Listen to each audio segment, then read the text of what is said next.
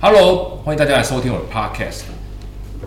今天的节目是在介绍第二次机器时代的一个下半集。那在上一集我们有提到许多科技上的进步以及各种带给人类的影响，相信大家多少想知道科技的进步到底对于我们的生活或者工作到底有是正面还是负面的影响？如果科技持续的发展带给我们影响，如果是负面，我们应该如何面对呢？这是我们在下半集会给这个主题的建议。但是我们会从各项的变化开始我们身边其实都会听到，例如说啊，AI 还早啦，啊，自驾车一堆的事故发生等等负面对于科技浪潮的看法。所以，科技的进步真的会带给我们立即的改变吗？答案是会有改变，但是会有一些内个发生。如果我们比较一八九零年电力发明的时候，以及一九九零年代 IT 科技的突破。与人均产值 GDP 的成长的数据时，我们会发现，改变一开始都是很缓慢的，但是到了一个临界点，就会爆发性的成长与突破。而这个那个的存在的原因是为什么？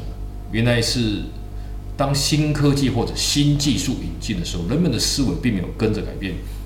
例如，当一八九零年代电力问世的时候，当时设计工厂工程师仍然认为设备应该要围绕着电力设备，一直到这一代的老工程师都离开之后，工厂的生产模式才转变为现在的模式，设备跟着流程走。这个例子告诉我们，科技的浪潮与生活的改变需要时间，但是一定会到。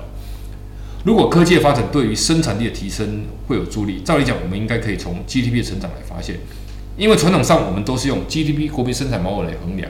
科技虽然让公司可以服务更多的客户，但是却让许许多的网络活动没办法用传统方式来衡量。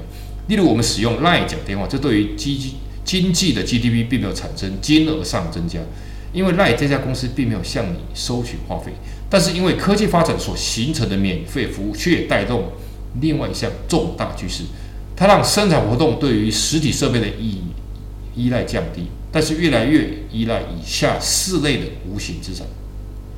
首先，第一个是智慧财产，例如说，从一九八零年代美国发明家取得专利的比例快速的上升。第二个是组织的资本，例如说公司的内的流程再造或 ERP 的推行等。第三个是使用者自制内容的逐渐的普遍，例如说有许多设备或是服务，它都有一个用户的一个意见的反馈的系统。那第四个是人力资本，那。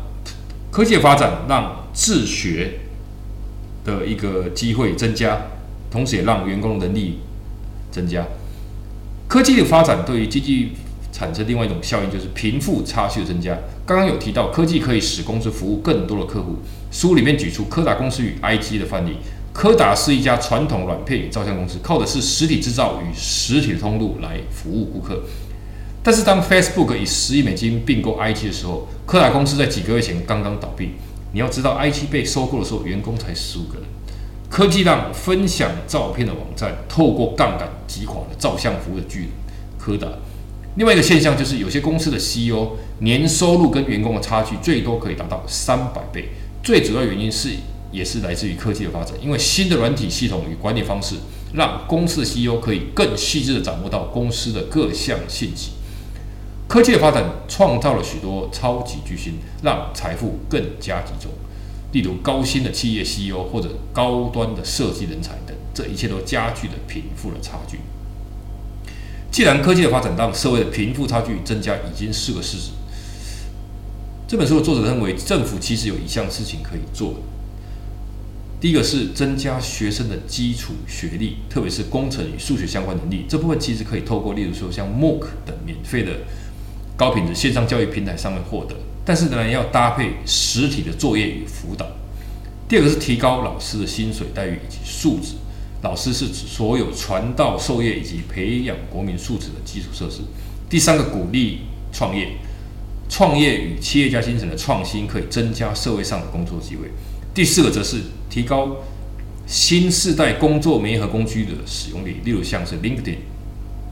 第五个则是做好各项的基础设施，例如说高速度与高品质的网络，或者是大众交通系统等，让学员在学习与存储资讯上更加便利。科技的发展对人类虽然带来了便利，但是也带来许多挑战。既然科技发展不可挡，政府与所有人需要做的就是做好各项应应，让科技发展成为便利人类生活的最大助力。好，谢谢大家今收听我今天的节目，谢谢。